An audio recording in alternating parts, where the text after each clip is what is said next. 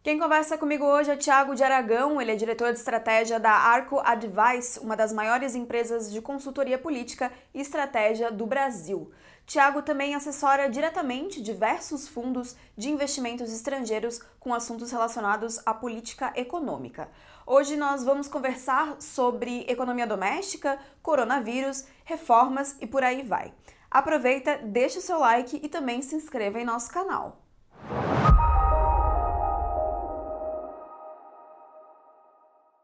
Tiago, você é sócio de uma das empresas de análise política mais é, importantes do Brasil. Eu te agradeço muito pela tua presença aqui hoje. É muito importante para que nosso público se familiarize mais com o que está acontecendo no cenário político e entenda com mais profundidade também como isso pode afetar a nossa economia, né? É um prazer estar aqui, muito obrigado pelo convite. Eu que agradeço.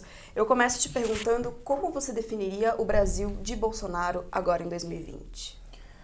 Olha, o Brasil de Bolsonaro em 2020 é um Brasil onde existem várias categorias diferentes no qual nós podemos analisar.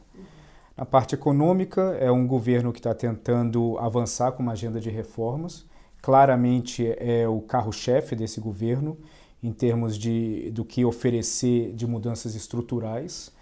Em 2019, nós tivemos a reforma da Previdência aprovada, que foi um, um, esforço conjunto entre o Ministério da Economia e a, o Congresso, no entanto, envolveu um processo de educação dos parlamentares e da sociedade que começou anos antes. Então, naquele, por, por mais que a reforma da Previdência fosse muito complicada de aprovar, o processo de construção disso já tinha se iniciado há um tempo, então, no fim, não foi tão complicado assim. Isso pode ter gerado uma falsa sensação de poder e controle sobre a forma como o Congresso trabalha. Quando nós entramos em 2020, a agenda é ousada, nós temos duas grandes reformas na frente, a tributária e a administrativa, que necessita de uma interação ainda melhor com o Congresso. Então, o Brasil 2020 de Bolsonaro é um Brasil que está tentando trabalhar do ponto de vista técnico, melhorar a relação entre Ministério da Economia, passando pelo Palácio do Planalto e Congresso, e quando nós entramos do ponto de vista social, é, nós temos ali uma contradição, que é basicamente uma ação que estimula parte da população a ver o Congresso de uma forma negativa. Sem entrar no mérito de se isso é certo ou errado por conta dos últimos, dos últimos comportamentos e decisões do Congresso, isso gera uma agenda teoricamente contraditória, porque você tem uma necessidade clara de fortalecer a relação com o Congresso partindo do Ministério da Economia, e você, por outro lado, tem, partindo do ponto de vista social e da construção que esse governo fez, principalmente nas mídias sociais, de afastamento do Congresso. Então, isso é, é, é são componentes conflitantes dentro desse Brasil de Bolsonaro de 2020 dentro desse cenário, o que você enxerga como positivo e como contraditório para quem investe no país? Olha, as dificuldades no Brasil elas são históricas e elas são estruturais, elas são recorrentes. É, é um Brasil é um país altamente complexo de se compreender. É um país onde as leis elas são altamente interpretativas, elas não são muito claras. Então você pode ter uma decisão A partindo de um determinado uh, corpo jurídico e você pode ter uma decisão completamente diferente do mesmo tema, dependendo da localidade ou do nível que você se encontra é um, um, país onde as leis trabalhistas elas são complexas e elas são de difícil compreensão e não só e de difícil aplicação ou, ou pelo menos a expectativa da aplicação por conta do por parte do empresariado do investidor. É, agora, por outro lado, é o país que segue entre um dos maiores recipientes de investimento externo direto. Então, isso mostra que o Brasil, mesmo com problemas estruturais muito grandes, segue ainda sendo atraente por conta do volume do nosso mercado doméstico, por conta da necessidade que nós temos ainda de industrializar, de melhorar a nossa infraestrutura. É, é um povo que gosta de gastar, é um povo que gosta de, de, de, de comprar. Então, isso é, é, algo que faz o Brasil ser e, e será sempre atraente. Agora, nós não podemos nos conformar com isso, porque basta algumas mudanças estruturais e de atitude para que o Brasil ele não deixe de ser só atraente, mas que ele se torne um dos destinos primordiais. Agora a gente vai para um tema que é fundamental para o investidor, que são as reformas. Né? A gente tem aí a reforma é, tributária, administrativa, PEC dos fundos, PEC emergencial, enfim. Me corrija se faltar alguma. É, há muita discussão se elas vão ser aprovadas ou não. Como que você enxerga esse cenário? Olha, é, a reforma tributária ela está seguindo um ritmo como esperado. Dentro do cenário mais otimista, nós podemos ver a Câmara aprovando a reforma tributária por volta de junho e julho. Agora, o cenário otimista ele nunca ocorre no Brasil. É, o cenário otimista geralmente ele é refeito quando a história já passa e a interpretação da história ela pode ser otimista ou negativa. Agora, é, num cenário mais razoável, nós podemos ter a reforma tributária aprovada até o final do ano e pode entrar na questão no Senado a partir de 2020. Eu acho que isso já seria muito positivo para o Brasil. A reforma administrativa ela encontra várias é, vários problemas, porque ainda, eles ainda, ainda encontram problemas de interpretação do objetivo final da reforma, que ainda está dentro dos ministérios. Então, você tem o Ministério da Economia tendo uma interpretação de como que a reforma administrativa deve ser, o Palácio do Planalto com uma diferente. Uma diferente. É, e por que está com uma, uma visão diferente? Porque existe uma questão chave que é a questão da temporalidade. É, existem pessoas do Ministério da Economia que adorariam que a reforma administrativa já atingisse a, a, o funcionário público imediatamente. E politicamente, a, o Palácio do Planalto vê que isso é de uma dificuldade muito grande, sabendo que o Congresso também não reagiria positivamente a isso. Aí a gente joga ainda nesse, nesse caldeirão as eleições municipais. Então, é, uma, é um ano complicado, você tem uma, um calendário reduzido. Agora, no dia 15 de março, tem um protesto é, no Brasil que vai pressionar muito o Congresso. Nós temos que ver como é que vai ser a reforma, a, a resposta do Congresso, se vai ser uma resposta de entender alguma mensagem e buscar conciliação com o, o, o palácio ou de mais autonomia e pagar para ver e aí criar um problema de calendário ainda maior para o Brasil. Essas são as duas coisas mais importantes do ano.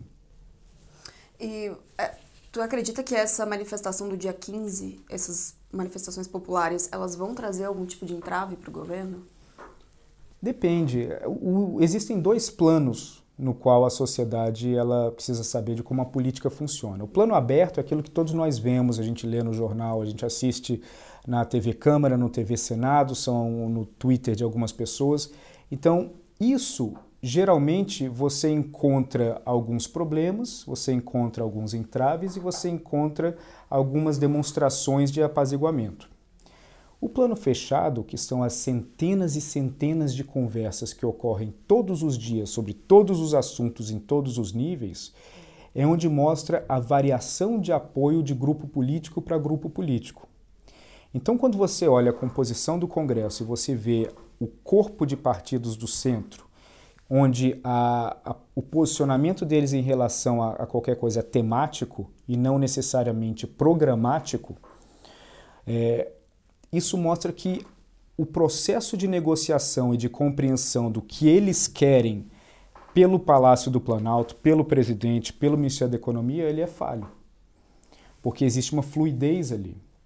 Então, quando nós olhamos para a manifestação do dia 15, ela se baseia naquilo que é a percepção popular da superfície de um atrito que foi denunciado pelo Palácio do Planalto em relação ao Congresso. No plano inferior, você pode ter sim um, um, uma sequência de problemas na relação entre executivo e Congresso por conta de, de itens, assuntos diversos, projetos diversos, interesses diversos, temas diversos que, que não vão avançar. Importante é, é levar em consideração de que a maior forma que uma oposição ou, ou que um grupo parlamentar pode prejudicar o, o executivo, a agenda do executivo, não é trabalhando para o não, é controlando o tempo. Então, quem controla o tempo controla a ansiedade do outro. Então, se você tem num ano onde o governo precisa apresentar vitórias do plano, principalmente estruturais na área econômica, para manter uma sequência positiva de otimismo no mercado, você tem do lado do Congresso indivíduos que eles têm controle do processo e do tempo. E aí é isso que resta ver o resto do ano como é que vai ser é, lidar com essa possível ansiedade partindo do Palácio. Pois é, e a estratégia do governo Bolsonaro, ela é bastante diferente de tudo que a gente já viu aqui no Brasil. E muito se fala sobre falta de articulação dentro do próprio governo. Como que tu achas que isso pode impactar a pauta econômica? A palavra articulação ela foi demonizada de uma forma errada no Brasil. Porque a articulação é o que fazemos todos os dias com nossos familiares, com nossos funcionários, com nossos colegas, com os nossos amigos. Basicamente é você chegar no meio termo em relação a dois objetivos diferentes. É você conversar, é o diálogo para chegar a uma solução. É difícil dizer se falta articulação dentro do governo. É mais fácil dizer que falta articulação entre governo e Congresso. Mas dentro do governo isso é difícil de, de saber porque, no fundo, só quem está no governo sabe das ligações da meia-noite, dos e-mails da manhã, desses tipos de das reuniões da tarde. E isso pode ser interpretado como articulação ou não.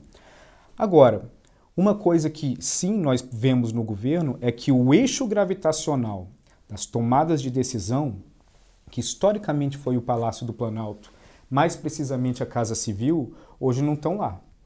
O eixo gravitacional das grandes decisões do governo se encontra no Ministério da Economia. Isso é impossível entrar no mérito se isso é bom ou é ruim, e depende do ponto de vista de cada um, mas naturalmente isso dá uma característica aos objetivos primordiais do governo, de, passam a ser de cunho econômico, colocando outros ministérios numa situação um pouco mais distante do centro da tomada de decisão. Isso é problema de articulação? Não necessariamente, mas isso é a forma como a, o eixo gravitacional do governo Bolsonaro é completamente diferente, talvez pela função de superministro que ele deu ao Guedes, comparado com governos anteriores. Como essa estratégia entra ou afeta as eleições municipais desse ano? Olha, as eleições municipais esse ano elas são é, de extrema importância porque ela passa a ser um teste real, não baseado em pesquisas, da popularidade, do alcance da popularidade do presidente. Ao mesmo tempo, é um teste real com evidências do alcance da popularidade dos parlamentares. Quando você tem uma eleição municipal, o prefeito de uma cidade, ele é basicamente o embaixador de um deputado. Porque de certa forma, como os deputados eles podem buscar votos em todo o estado, infelizmente nós não temos voto distrital no Brasil, ele precisa ter pontos de apoio nos municípios, que são os prefeitos, para que esses prefeitos eles arregimentem votos locais com origem a determinado deputado. Em troca, o deputado busca emendas parlamentares para os municípios que melhor é, serviram a ele durante nesse propósito. Bom, baseado nessa lógica, nós temos um, um temor do, do, do corpo parlamentar em aprovar projetos ou aprovar medidas ou exemplificar narrativas que possam prejudicar os municípios ou prejudicar as prefeituras. Então, nesse sentido, nós vamos ter uma disputa ali e é interessante ver como o Bolsonaro vai se comportar, porque visando 2022, o presidente ele precisa sim da maior do maior número possível de prefeituras com aliados para que isso se, trans, se transforme, se traduza em potenciais votos em 2022. Então, a relação entre executivo e Congresso, ela vai ter um impacto, ela pode ter um impacto muito forte na eleição municipal, na construção da narrativa que cada deputado vai fazer apoiando determinado é, prefeito. Essa narrativa pode ser pró-Bolsonaro, pode ser contra Bolsonaro, pode ser neutra. E muito também se deve da forma como o executivo vai passar a observar e vai passar a engajar ou não num confronto com o Congresso daqui em diante. E olhando para todo esse cenário, para que lado que a balança deve pender em 2022? É, desculpa, na verdade, para as eleições municipais desse ano de 2020? Para o centro, para a esquerda, para a direita? Acho que o momento do Brasil ele é mais de direita, de centro, mas também isso tende a ser muito geográfico. É, eu particularmente acho que você aplicar noções de direita, esquerda, centro em prefeituras é algo muito complicado porque as prefeituras elas são é, inundadas com problemas básicos do dia a dia no qual a população, o que ela quer, tirando cidades gigantescas como São Paulo, Rio de Janeiro, mas no fundo o que a cidade quer é a resolução daqueles problemas sem se interessar pela forma no qual os problemas são, são abordados. É, ou seja, a eficiência ela sempre se sobrepõe à percepção ideológica do cidadão comum. O, a ideologia ela passa a ingressar a, o pensamento do cidadão um pouco mais educado ou do cidadão que ele se confrontou com uma decepção muito grande para algo que ele atribui a outra ideologia. Agora, no dia a dia, em vários municípios do Brasil, onde falta saneamento básico, onde falta é, é, asfalto, onde falta escola, onde falta o básico, a enorme maioria dessa população não está nem aí se o deputado ou se o, o, prefeito vai ser de esquerda, direita ou de centro, mas sim a sua capacidade de entregar. Agora, quando você vai um nível acima na estrutura política, é, naturalmente, entre deputados e, e outras pessoas que vão se fortalecer ao longo da eleição municipal, o Brasil está caminhando numa direção, está vivendo um momento mais de centro-direita, por conta de, de, de, tudo que nós já estamos cansados de saber e discutir do, do que ocorreu aos últimos anos, é, principalmente tendo a Lava Jato como ponto central. E a, o resultado das eleições municipais pode determinar impactos na, na pauta econômica? Não necessariamente. A pauta econômica é estrutural e ela segue de uma forma é, linear e eu não vejo o impacto pós eleições municipais se isso pode afetar ou não. A, expectativa das eleições municipais, sim, elas podem pode afetar algumas pautas econômicas, porque dependendo do objetivo de um, de um parlamentar específico em determinada região do Brasil, a vontade dele de aprovar algo ou a disposição dele de aceitar uma proposta vindo do, do, da equipe econômica varia. Após a eleição municipal, ele volta a ser ele mesmo podendo avaliar mais tecnicamente o impacto daquilo. Então, tende a facilitar a agenda econômica após a, as eleições municipais. Agora, Tiago, quais alternativas têm viabilidade dentro do sistema político para 2022? Olha, nós temos alguns nomes óbvios, né? Primeiro, nós temos o nome do, do Bolsonaro, naturalmente, ele vai ser um candidato. Ah, talvez a grande dúvida vai ser na composição da chapa dele e qual o papel nacional a, o partido dele, a Aliança pelo Brasil, vai exercer e qual vai ser o papel do PSL nisso, etc. É, nós temos o Luciano Huck ensaiando, mas o que aparenta é, até o momento é que ele está interessado em entrar em algo que ao mesmo tempo o assusta cada vez que ele mergulha um pouco mais nisso, porque é um jogo muito pesado. E quem não está disposto a disputar um jogo muito pesado e ter a vida defaçada, é melhor não, não entrar. É, temos o PT, o PT não, até o momento ele não pode ir com Lula como candidato a presidente. É, o Lula ele é uma sombra do que ele foi em termos de influência nacional. Ele sempre vai ter um, um piso de votos muito muito relevante, então ele sempre vai ter vai poder carregar entre 15 e 20% dos votos para qualquer candidato que ele passe, tendo um, um teto relativamente alto é, mas não autossuficiente para garantir uma vitória, dependendo muito da rejeição ao Bolsonaro, que aparentemente ah, nos últimos meses ele está conseguindo reverter essa rejeição. Então teríamos um candidato do PT, que pode ser ou um candidato natural do PT ou de uma coalizão de esquerda. É, teríamos algum candidato de centro, que os, números, os nomes também podem variar. Eu não vejo hoje, por exemplo, o governador de São Paulo, Dória, se colocando numa disputa dessa, principalmente se ele tem a possibilidade de ir numa reeleição. E, e, e para ele o cenário em 2026 é muito mais promissor do que arriscar qualquer coisa em 2022.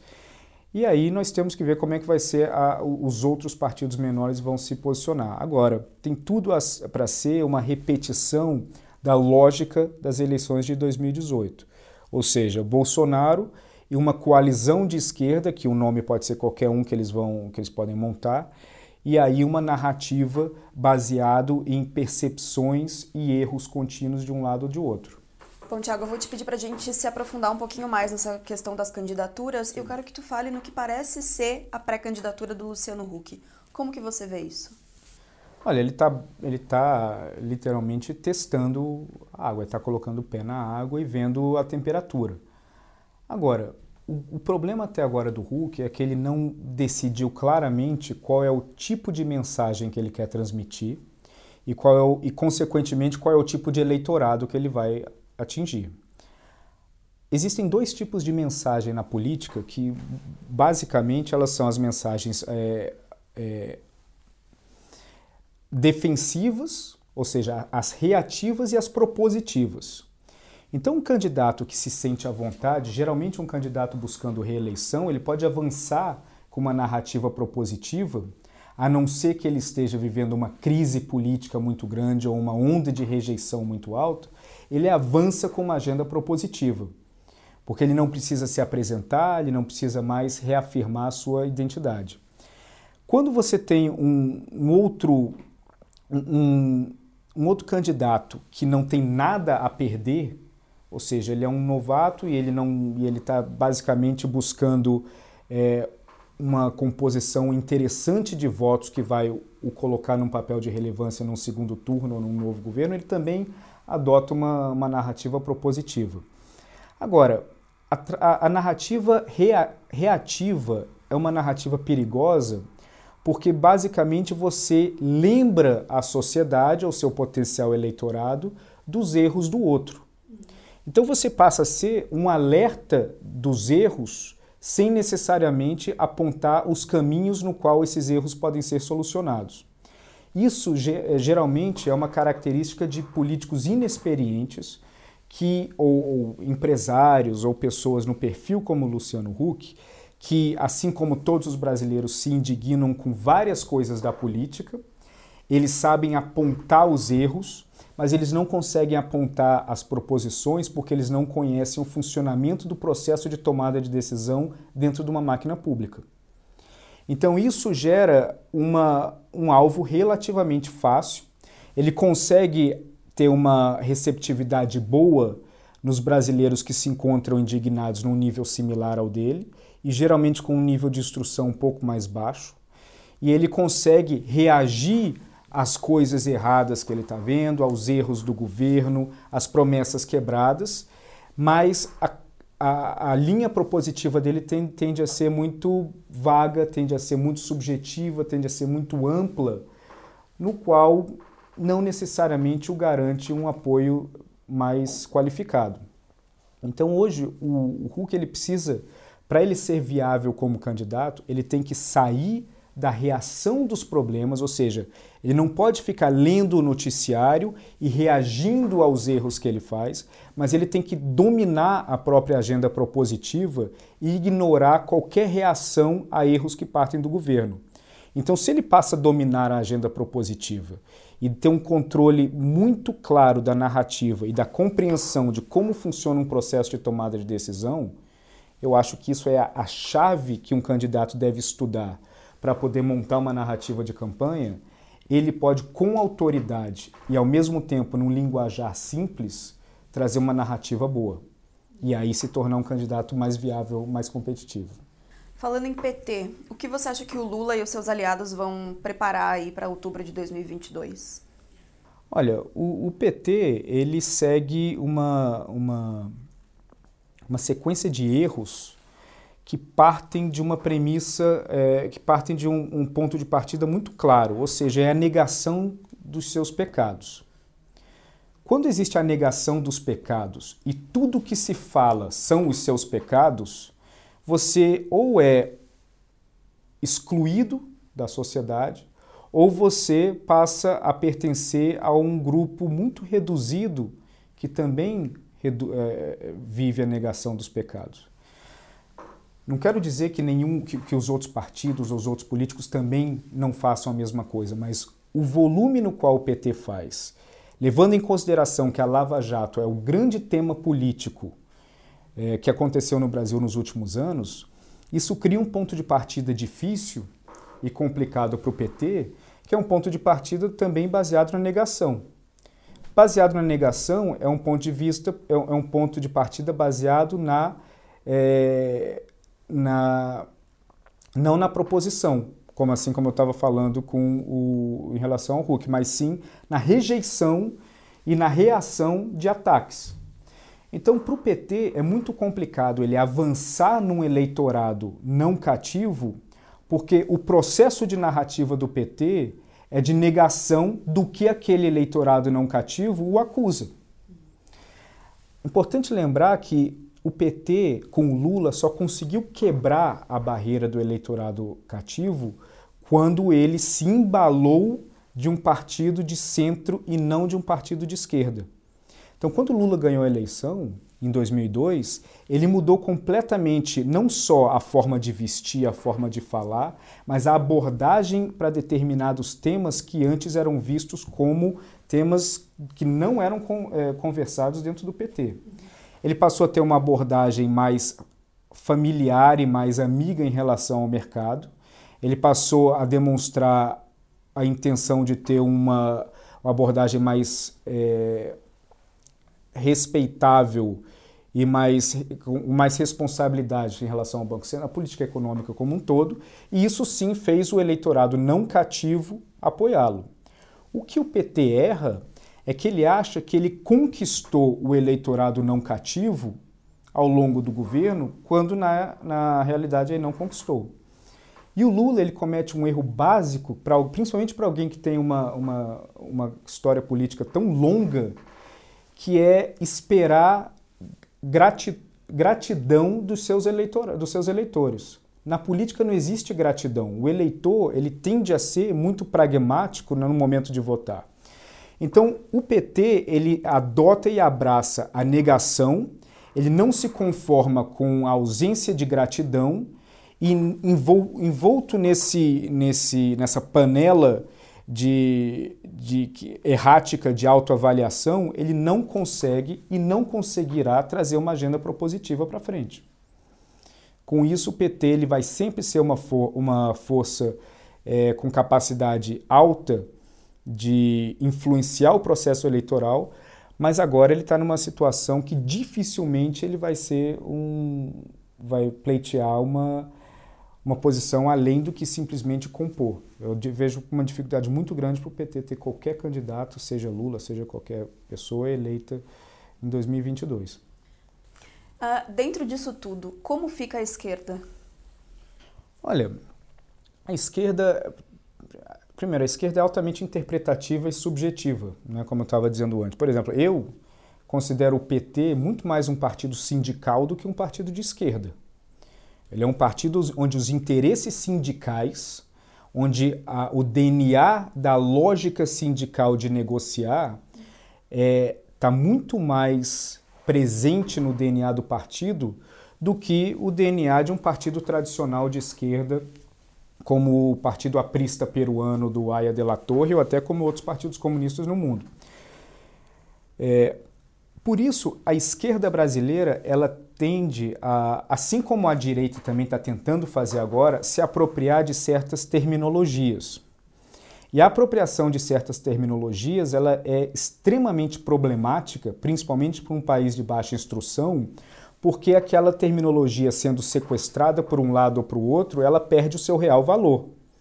Então, por exemplo, o termo social que é, coisa, é, uma, é uma palavra básica, uma palavra que faz parte de qualquer debate sobre qualquer coisa, ela, de certa forma, é interpretada pela direita como algo que a esquerda sequestrou e pela esquerda de que tudo que toca, mesmo tangencialmente, essa palavra pertence à sua narrativa. Isso é um erro, isso é um absurdo e isso cria uma, um efeito dominó onde o cidadão comum que se apega a determinados termos, ele passa a ser taxado de uma forma ou de outra. Então a esquerda brasileira, como ela também não é propositiva, ela é reativa, e ela é reativa sempre ah, perante é, algumas reações, até ela pode ser reativa em relação a injustiças, a tudo isso, isso, isso é comum, isso todos devem ser. Agora, a agenda ela não é nunca propositiva, Quando ela é propositiva, ela é radical, ou seja, estruturalmente não faz muito sentido. E eles se apegam ao controle de certas terminologias para poder assim criar uma marca, criar uma percepção. No entanto, assim como eu estava dizendo antes, o brasileiro ele não é essencialmente o, um, um, ser ideológico.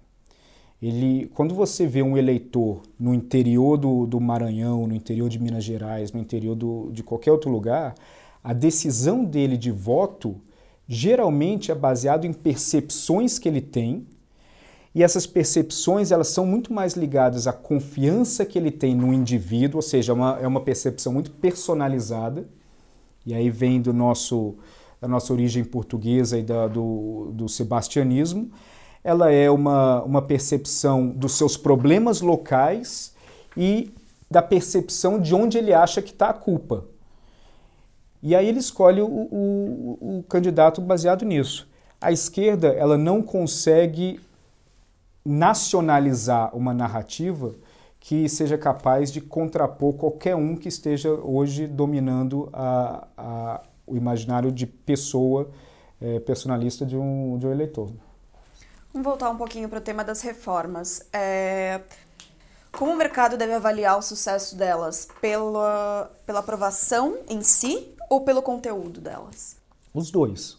Os dois é, a pior coisa que existe é uma aprovação de algo ruim. Nesse caso, é melhor você atrasar, esperar e montar algo certo. Agora, também depende, o mercado ele não é um, um, um, ser uniforme, você tem vários integrantes dentro do mercado com vários interesses distintos. Então, vão sempre ter aqueles investidores que vão, que a simples aprovação da reforma indica a longo prazo uma consolidação estrutural e uma modernização estrutural do Estado, então para eles é bom. É, para outras outros investidores e algumas empresas específicas, o conteúdo da reforma afeta diretamente o seu setor, então a curto e médio prazo é bom. É, e para outros, o simples fato do, do governo estar tá discutindo isso mostra é, que riscos de coisas piores estão sendo eliminados. Então depende do ponto de vista. Agora, o, as reformas brasileiras, as reformas que estão indo, que estão é, apresentadas, que estão sendo apresentadas no Congresso, elas são reformas críticas que já deveriam ter sido feitas há muito tempo. É, exige sim uma compreensão da sociedade do Congresso, exige mais ainda de uma compreensão do parlamentar sobre o respeito que ele deve ter com o eleitor em relação às reformas, de aprová-las aprová ou não. É, agora, para o investidor, eu acho que é uma notícia muito boa. É uma notícia muito boa, mas não se pode também é, acreditar toda chance de sucesso ou toda vitória nas reformas. A reforma ela vai ajudar em várias coisas, mas ela não vai trazer um crescimento automático. A reforma ela não vai mudar as características que seguem sendo estatais do Estado brasileiro. As reformas elas não vão resolver os, o problema. E a, a reforma da Previdência foi vendida no exterior como algo que vai resolver nosso problema. E não é bem assim. Ela é uma etapa necessária e, naquele caso da Previdenciária, ela foi para impedir um problema, não necessariamente para nos dar um, uma vantagem em relação a outras circunstâncias. A tributária, ela, é um, ela sim traz uma vantagem, que ela vai simplificar e vai transformar é, o processo de investimento no Brasil num processo mais simples. E a administrativa, ela além de representar uma modernização para a carreira, uma modernização para a percepção do, do funcionário público, ela vai trazer economia para os cofres e ela vai também moralizar um pouco e tentar trazer um pouco de eficiência para o Estado. Agora, são coisas que o impacto real não ocorre no momento da aprovação. Nós vamos precisar de anos é, para que de fato nós tenhamos impactos positivos disso. Bom, você está no meio de um monte de investidores, você lida diretamente com investidores, tanto brasileiros quanto estrangeiros. Como que eles avaliam, em geral, a performance do governo até aqui? Olha, o investidor, existem vários tipos de, de investidor. É, para alguns, eles têm uma confiança muito. Eles se interessam basicamente, eles olham o Ministério da Economia como se fosse o governo como um todo. Então eu tenho clientes, por exemplo, em Nova York, fundos muito grandes, é que eles não conhecem nenhum ministro, não conhecem ninguém, mas eles sabem 10, 15 nomes dentro do Ministério da Economia. E eles se interessam na dinâmica entre eles, na possibilidade de cada um de exercer o seu trabalho. E uma das coisas que eu mais falo para investidores em Nova York, constantemente, eu tenho inclusive um cliente aqui, eu tenho que brifar ele semanalmente, da dinâmica das relações entre o Ministério da Economia e Congresso. Quem fala com quem, é, como é que está essa, essa, essa dinâmica. E esses, quando entra nesse nível de especificidade, o cliente geralmente ele ignora o jornal. Ele não lê o, o jornal, ele pode talvez indicar um tema, mas não necessariamente a opinião no qual ele vai formar. Existem outros investidores que dependendo que eles passam a se preocupar algumas vezes com temas que vão além do Ministério da Economia. Então, por exemplo, temas ambientais de fato prejudicaram alguns investimentos no Brasil, porque hoje existem regras de compliance é, e, e de sustentabilidade entre fundo e empresa no qual esse fundo opera, que coloca dificuldades para ele agir e atuar em países no qual a empresa interpreta que não respeita certos é, procedimentos ambientais. Então, mas isso ainda é um número muito reduzido. Isso pode vir a ser uma, uma tendência no futuro, mas ainda não é. E existe outros investidores que eles focam exclusivamente no Congresso. Então é a dinâmica do Congresso, é a dinâmica de aprovação, é a dinâmica de relação intrapessoal, tudo isso. Não olham no palácio, não olham em nenhum outro lugar. E aí existe também o último grupo, que é do cara que é, é um investidor novo. Então ele fica olhando para o mundo, ele olha para o Brasil e ele se assusta facilmente. Então a, a, qualquer notícia negativa ou qualquer polêmica no qual ele vê que seja desnecessário, ele cria uma, um preconceito em relação a como todo o resto deve funcionar. Então isso de fato é um problema.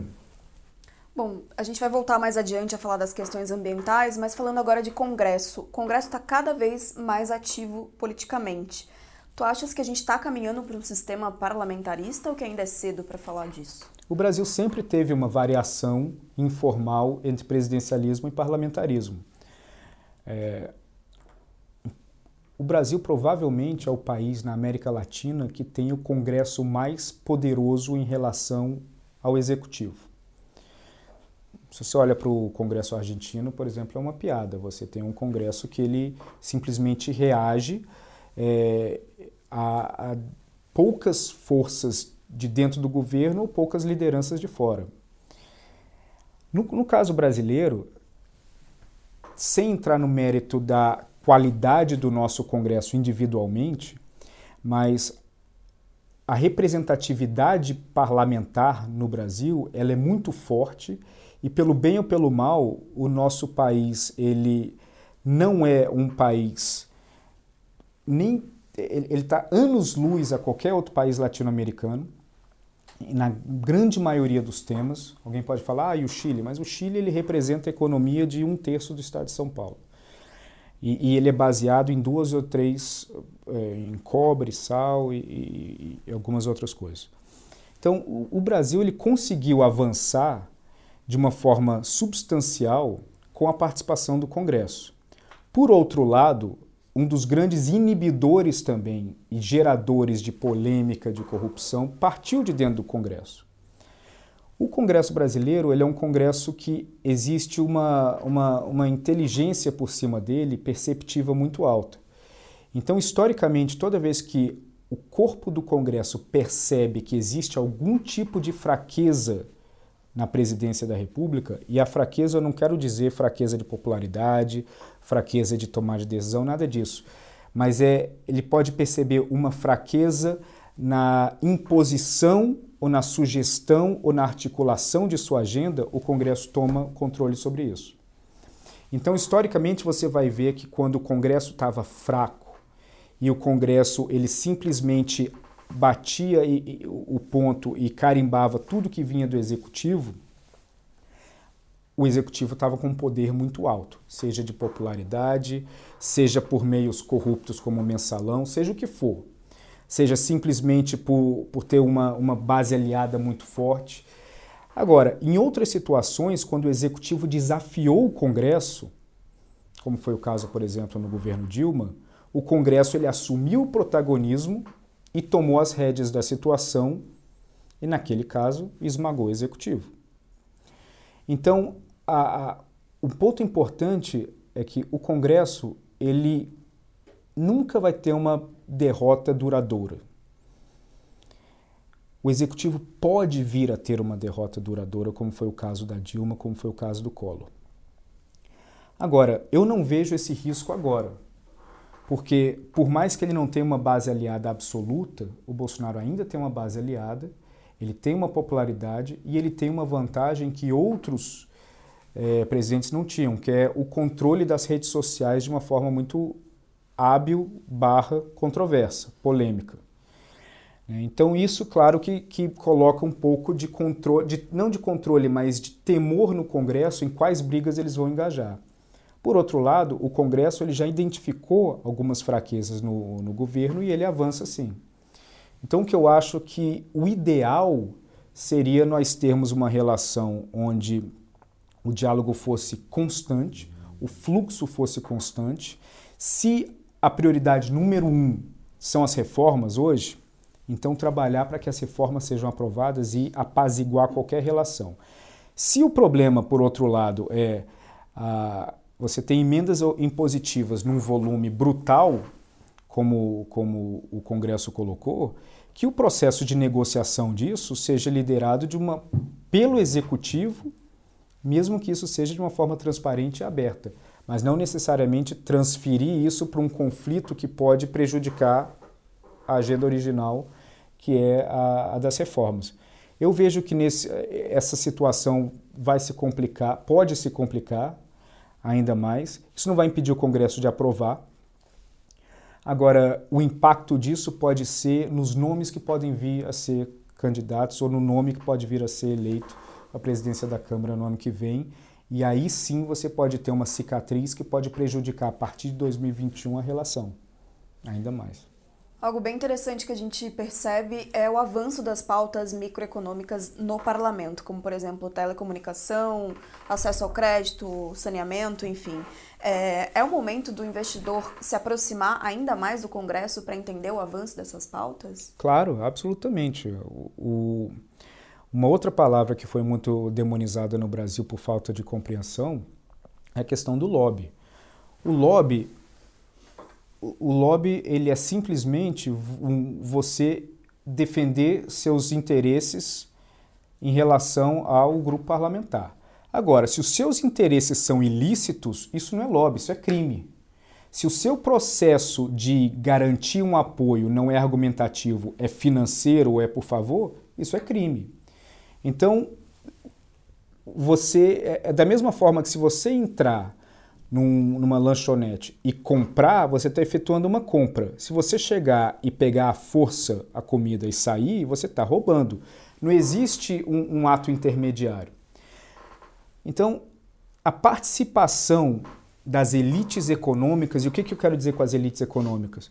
Os principais grupos industriais de serviços de agribusiness no Brasil, é, em relação ao fortalecimento de suas indústrias numa relação transparente com o Congresso, é absolutamente necessário para que as pautas elas se, se adequem e se direcionem a um certo ponto.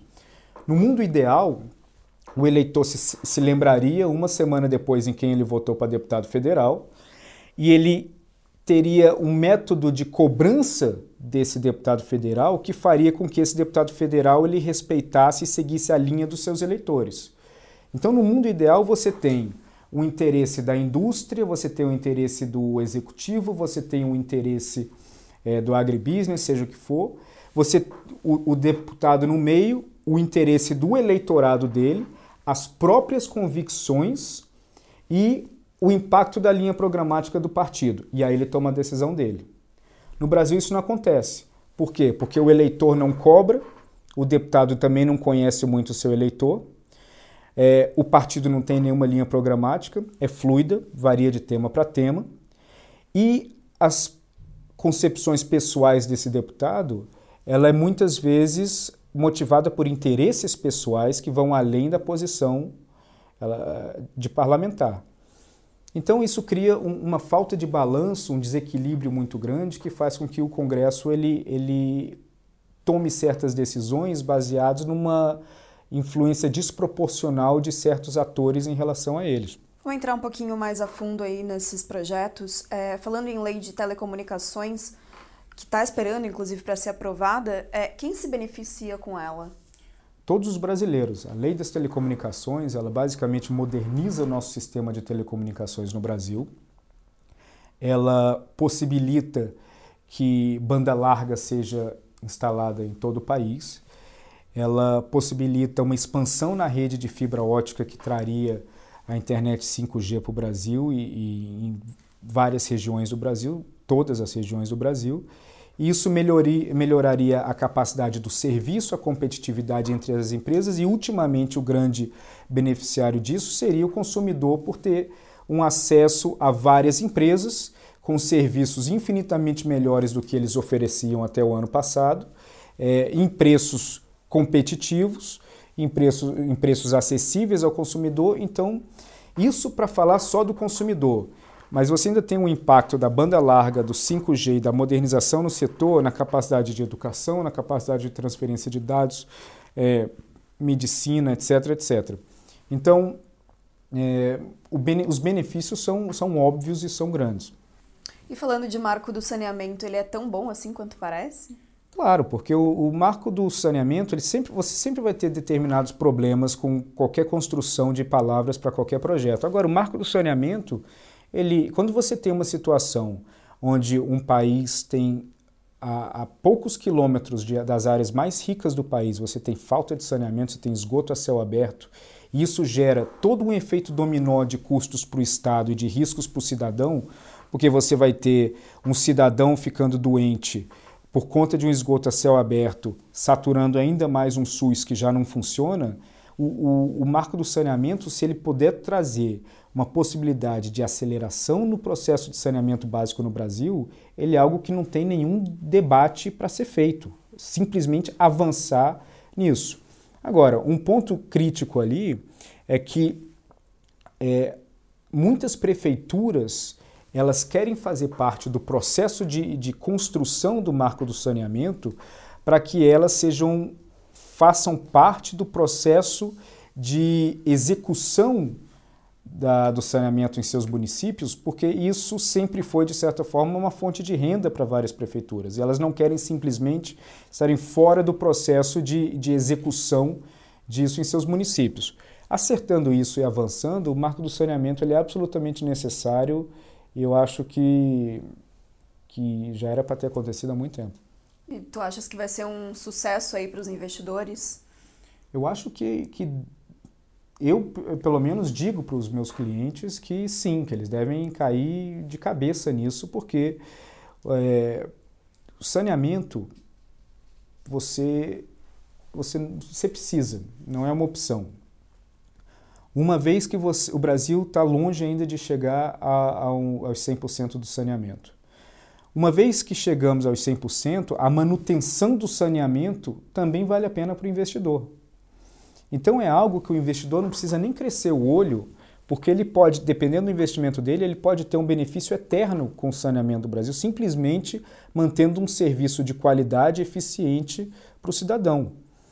Então não, não se trata de, de vender para o investidor o controle ou o manuseio, a gestão do nosso saneamento, mas sim acelerar o processo de, de financiamento para que nós consigamos chegar aos 100% mais rápido.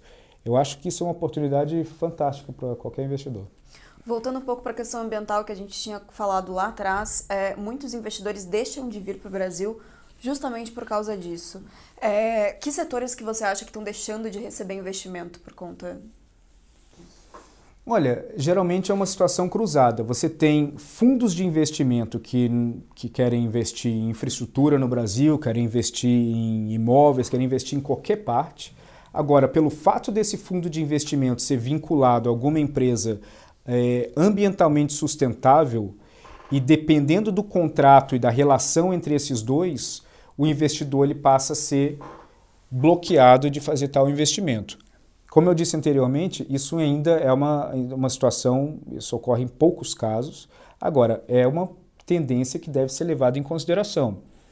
A questão ambiental no Brasil, ela tem que ser tratada idealmente de uma forma onde um plano é apresentado de curto e médio e longo prazo, onde tire qualquer dúvida sobre controvérsias e polêmicas que vão surgir ao longo do caminho. Para o investidor, o que ele quer é que entender que o Brasil adota é, medidas fortes e positivas em relação à, à gestão do meio ambiente, que o Brasil é amigável a integrar uma comunidade internacional que debate o meio ambiente e para que isso, não só pelo próprio meio ambiente, como isso é bom, mas que isso ajude a gerar uma narrativa melhor para que ele justifique com os seus outros investimentos que, que vale a pena investir no Brasil. Tem algum caso interessante que você poderia compartilhar com a gente? Não precisa nem citar nomes.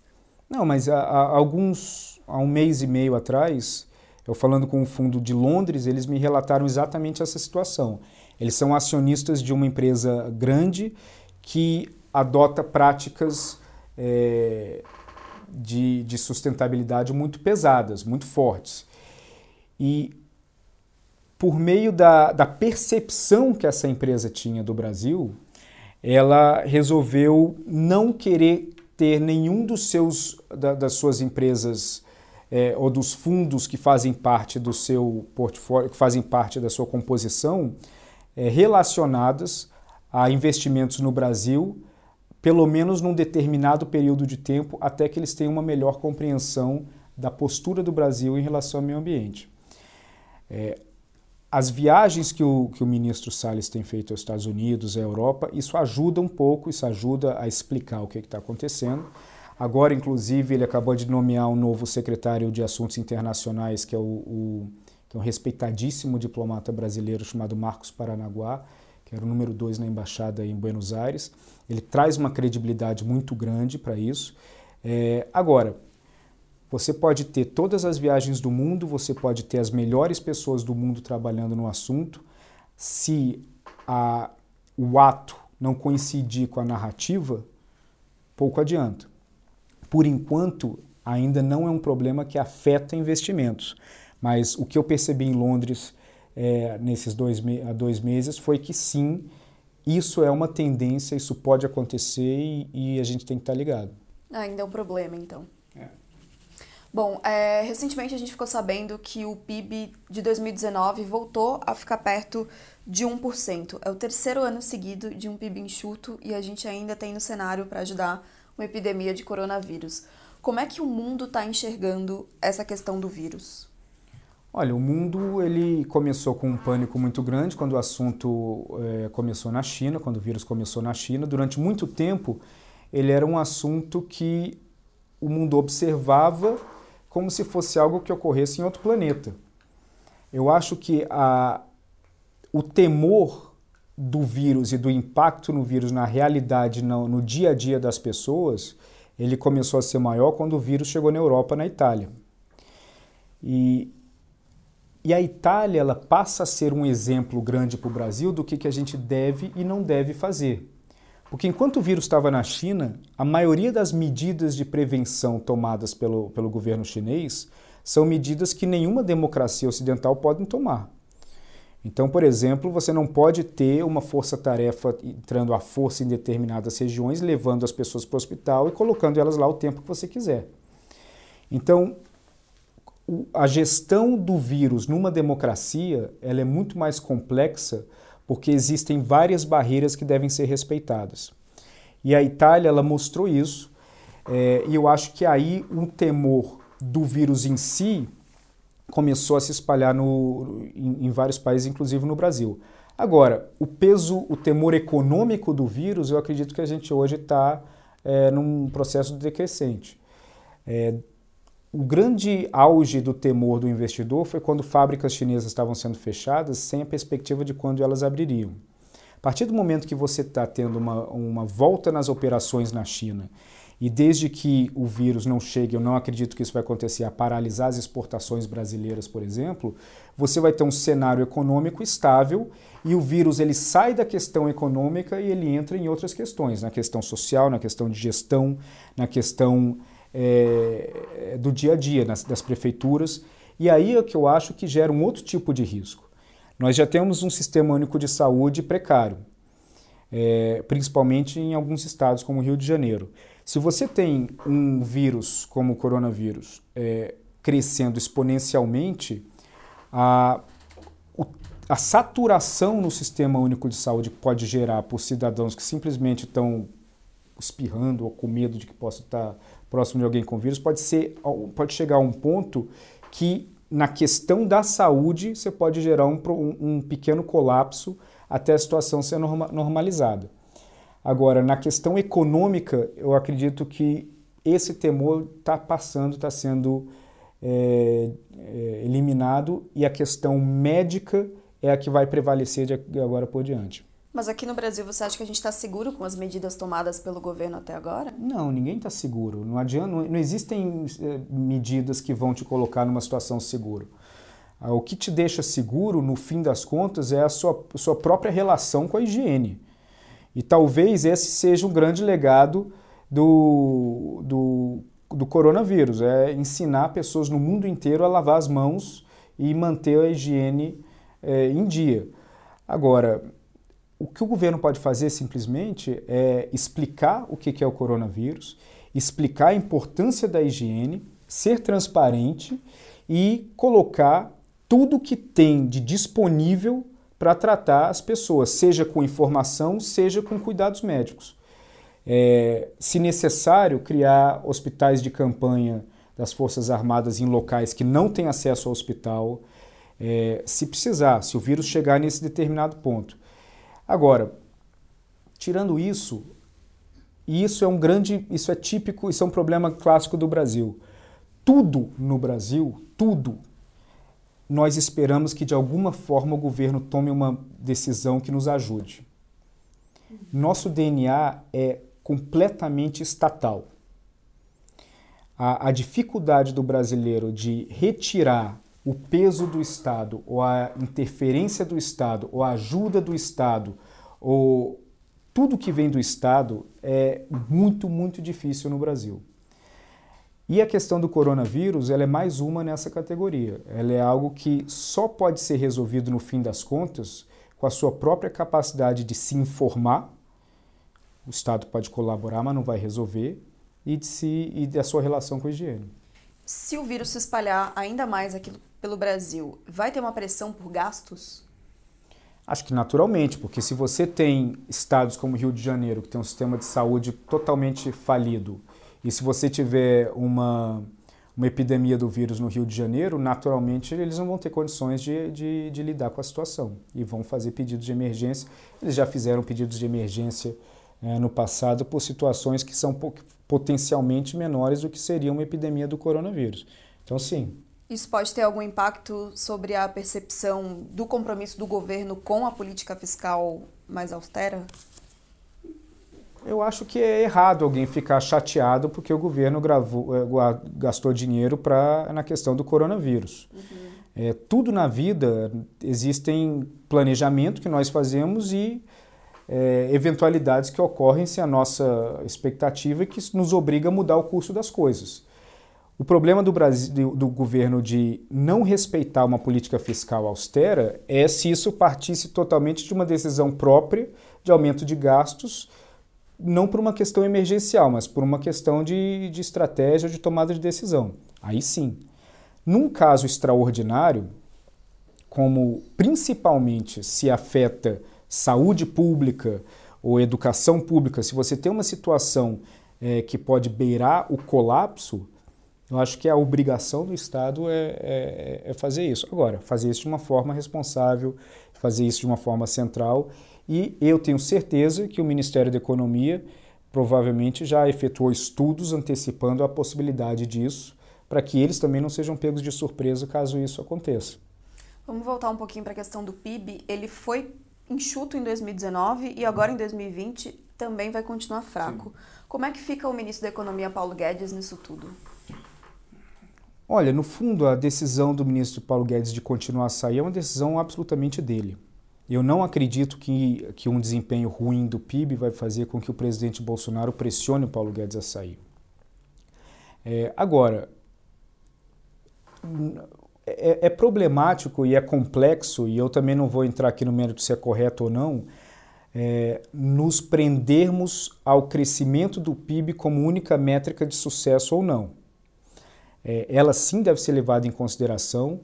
É, talvez um, a expectativa gerada pelo próprio governo da, do crescimento do PIB faça com que a decepção com os números atuais sejam é, maiores.